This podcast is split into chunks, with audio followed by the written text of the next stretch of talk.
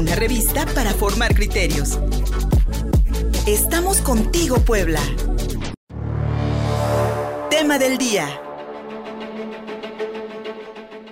Seguimos contigo Puebla.mx. Soy, soy Luis Fernando Soto y estamos transmitiendo en vivo a través de Contigo Puebla Radio en Facebook, arroba Contigo Puebla, arroba Luis Fer Soto en Twitter, en Instagram y por supuesto en www.contigopuebla.mx, nuestro portal informativo. Búscanos así, www.contigopuebla.mx.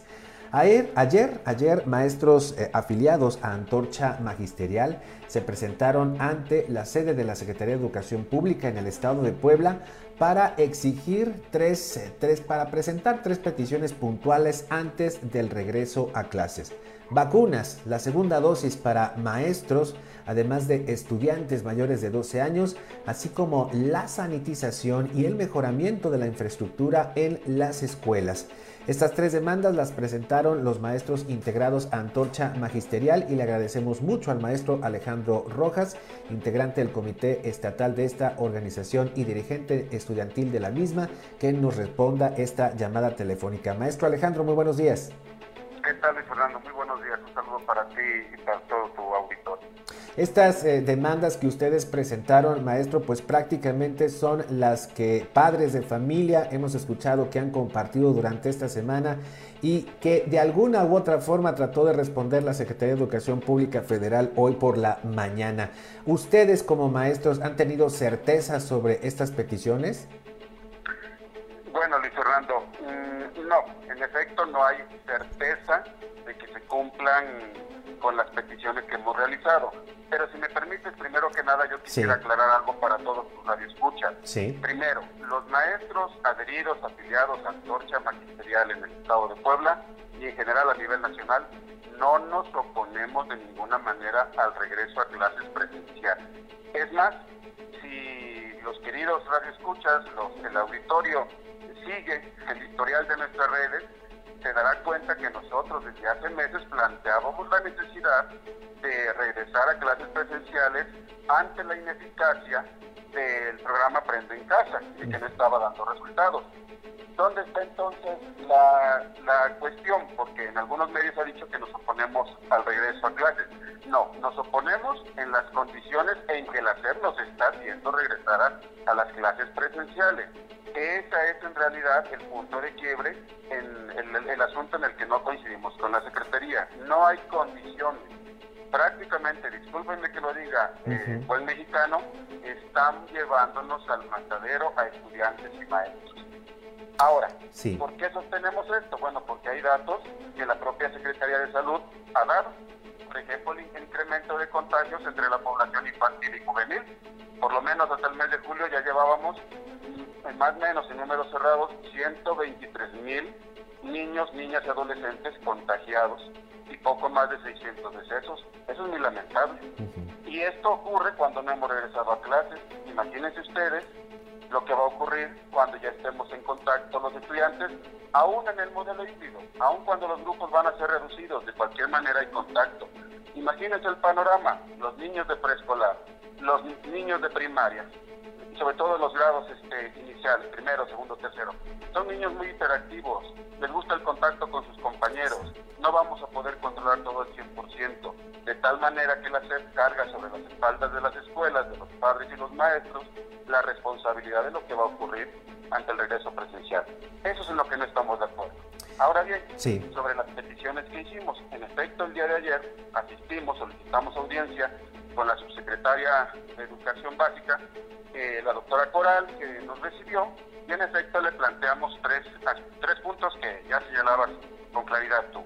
El primero fue solicitar la vacunación para estudiantes, por lo menos a los eh, menores de 12 años en adelante, porque incluso tú sabrás, el auditorio sabe que Cofepris ya autorizó, eh, después de hacer algunos estudios, el uso de algunas de las vacunas, uh -huh. Pfizer si no me equivoco, que ha dado resultados, que no ha tenido este, efectos eh, en, entre los jóvenes, efectos secundarios graves, digamos, entre la juventud, y creemos que pudiéramos ir gradualmente, en serio, gradualmente abriendo las escuelas Por ejemplo, si se vacuna a los de 12 años en adelante, que son jóvenes de segundo, de tercero de secundaria, de bachillerato. Por ahí pudiéramos empezar y seguir esperando a que avancen los estudios científicos para la vacuna de los menores de 12 años. Pero bueno, están pidiendo que, que, se abran todos los niveles educativos. Entonces, primera petición, vacuna por lo menos para los adolescentes de 12 años en adelante. Segunda petición que le hicimos a la subsecretaria, la segunda dosis o la dosis de refuerzo para maestros. También he sabido recientemente la farmacéutica Cancino, que fue la vacuna que se le aplicó a los docentes a nivel nacional, ha declarado la necesidad de un refuerzo. Y entonces, ante la apertura presencial de las escuelas, también estamos solicitándole a la SEP que se aplique esa dosis de refuerzo para los maestros, que finalmente, eh, pues también por nuestra edad, por muchos padecimientos este, que tenemos en la salud, eh, pues necesitamos este refuerzo. Y la tercera petición fue en efecto que se dote de insumos para la desinfección, sanitización de los planteles educativos, porque mucho de esto se le está cargando, la responsabilidad de resolver este problema se está cargando también sobre las espaldas de los padres. Las escuelas no reciben presupuesto directamente de la Secretaría de Educación Pública, pues algún presupuesto para mantenimiento permanente. No, no lo hay. Hay programas eventuales con apoyos económicos, pero no lo reciben todas las escuelas y este y entonces tienen que resolver los padres cloro, agua, sanitizante, gel, etcétera, etcétera. Entonces le pedimos a la Secretaría también que nos dote de estos insumos. Prácticamente esas fueron las peticiones que se le hicieron a, a la subsecretaria y pues ahí estamos, en ese punto. Maestro Alejandro Rojas, hoy escuchamos a la secretaria de Educación Pública a nivel federal, Delfina Gómez, asegurar que pues las escuelas no estaban vandalizadas porque de por sí no hay nada que robar en ellas. Y ponía el ejemplo de algunas del Estado de México que ni piso tienen. ¿Ustedes en qué estado han encontrado las escuelas a casi un año y medio de haber sido desalojadas por la pandemia? Eh, especialmente aquellas donde Antorcha Magisterial tiene presencia y sin duda alguna eh, del conocimiento que ustedes tengan sobre el estado general de eh, los centros escolares, de los planteles, especialmente en el estado de Puebla. ¿En qué estado se encuentran, este maestro? Bueno, también yo le diría al público primero que escuche tan desfachatadas declaraciones, ¿no? que suenan a burla. Sí. En efecto, en efecto sí tenemos en todo el país, pero en el estado de Puebla fundamentalmente un problema grave de, déficit en la infraestructura material de los, de los planteles educativos, escuelas con aulas insuficientes, sin sanitarios, sin agua corriente, etcétera. Y en efecto, lo poco que hay sí fue vandalizado. Mm, no podría darte en este momento un dato preciso del porcentaje de escuelas a nivel estatal, pero te doy un dato que sí es este, revelador. Mira, en Puebla hay poco más de 12.000 planteles educativos en, en la educación pública.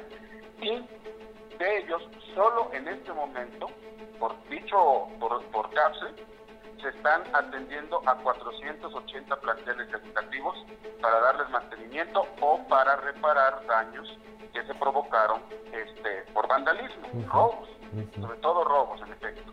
Solo 480 de más de 12 mil, poco más de 12 mil escuelas. Bueno, eso ya te da un dato. Otra vez, del déficit que tenemos en la atención a los planteles. Sí hay escuelas que han sufrido daños por vandalismo. A estas alturas hay escuelas que no han sido reparadas totalmente desde el sismo del 17 y del 19, que todavía tienen problemas estructurales. Y bueno, y las escuelas que tienen, decía yo, déficit histórico de mobiliario, de equipamiento, de servicios básicos. Pues es un problema delicado y eso también se lo hemos estado diciendo a la Secretaría, que urge un plan integral para la atención de todos los planteles educativos, algunos con daños mayores, otros menores, y bueno, algunos que tal vez pudiéramos solventar con los propios padres de familia y los maestros. Ya te digo que los padres y los maestros siempre hemos trabajado en pro de las escuelas. Muchas cosas las resolvemos nosotros. hay escuelas que yo me atrevería a decir que los funcionarios de educación ni siquiera conocen, nunca se han parado por ellas. Los que sabemos cómo están somos los que trabajamos ahí, y los padres de familia y los estudiantes. Estamos conversando con el maestro Alejandro Rojas, él es integrante de Antorcha Magisterial aquí en Puebla.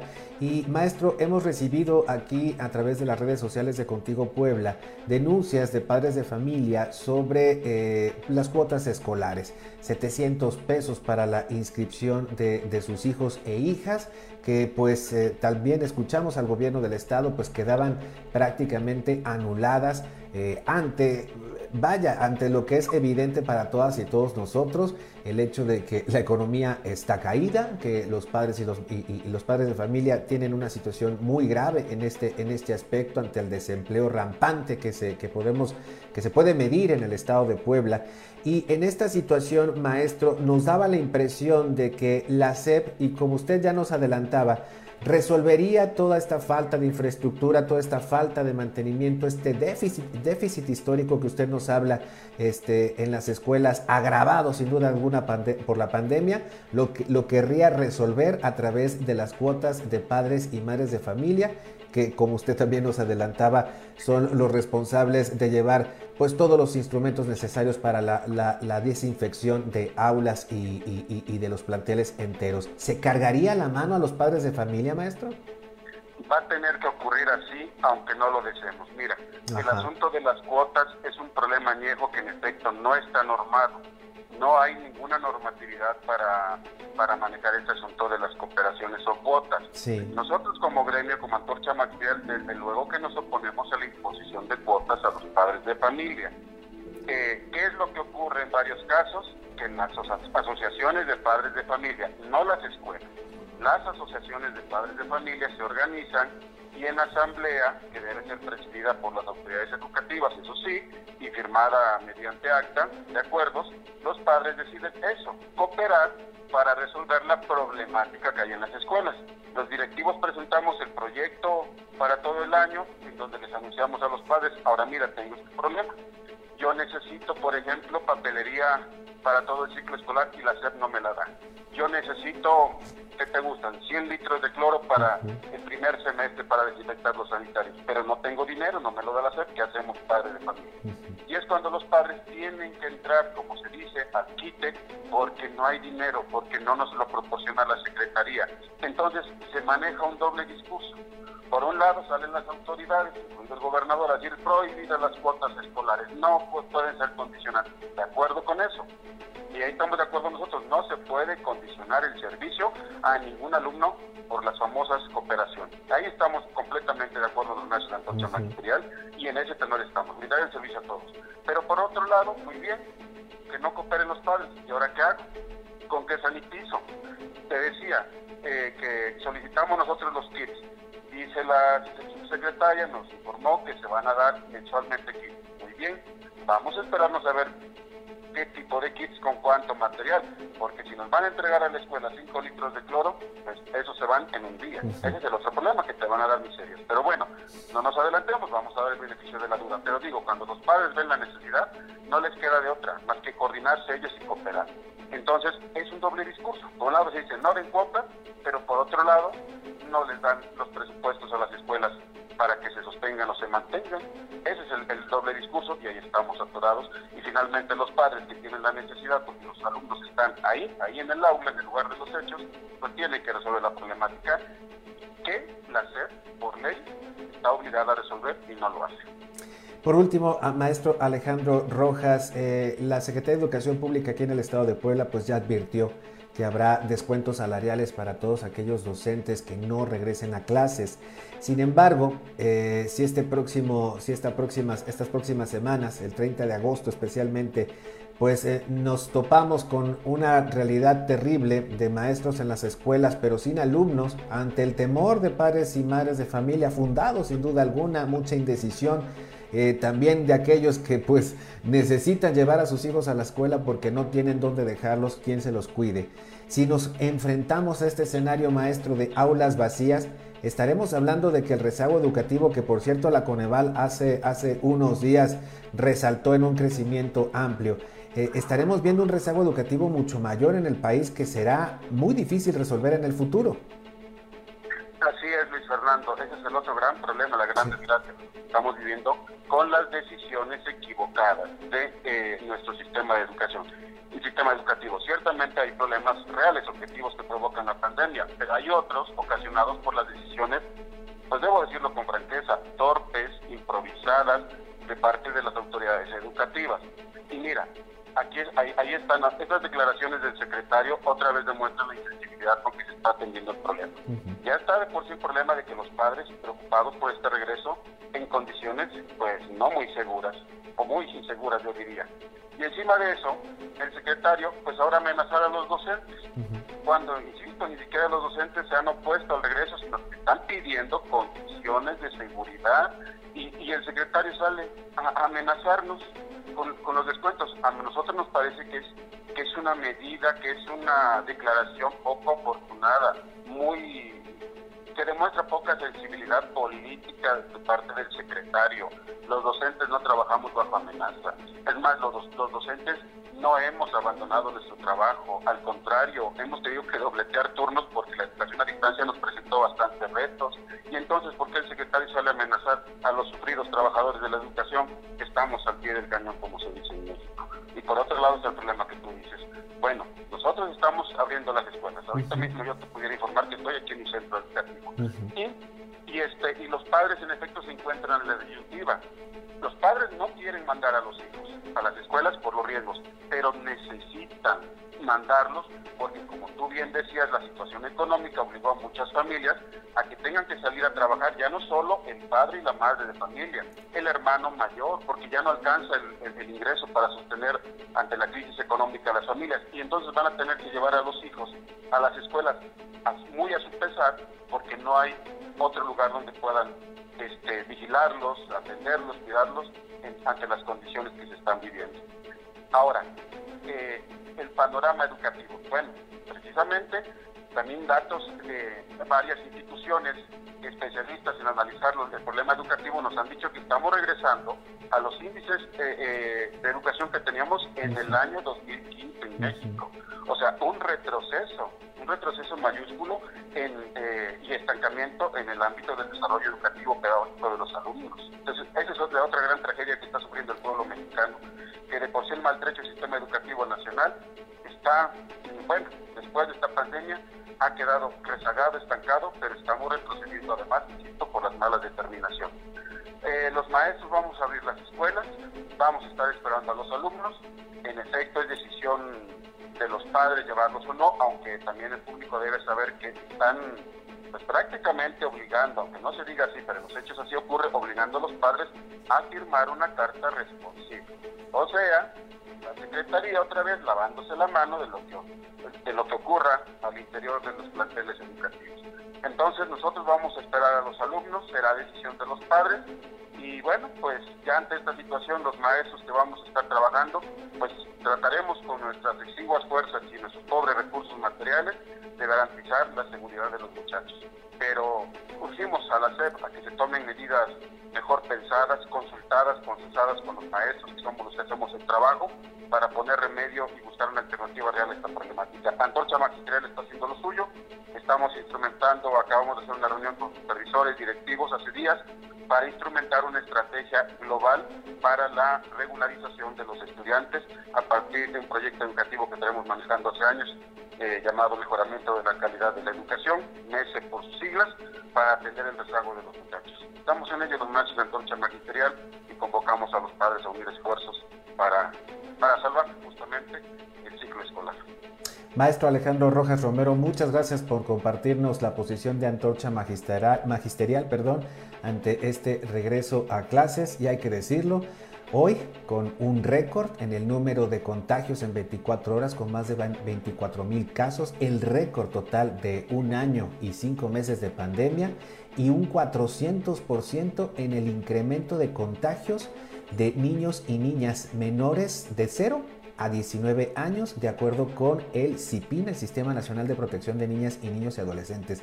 800 nuevos, un caso, un crecimiento del 400% solamente entre junio y agosto. Así están las nuevas variantes de el coronavirus en México. Gracias, maestro Alejandro. Muchísimas gracias. Hasta luego, Fernando. Gracias. Para todos. Gracias. Gracias. Hacemos una pausa para regresar con los siguientes cortes informativos que hemos preparado para todas y todos ustedes aquí en contigopuebla.mx. Regresamos. Síguenos en Facebook y en Twitter. Estamos contigo, Puebla.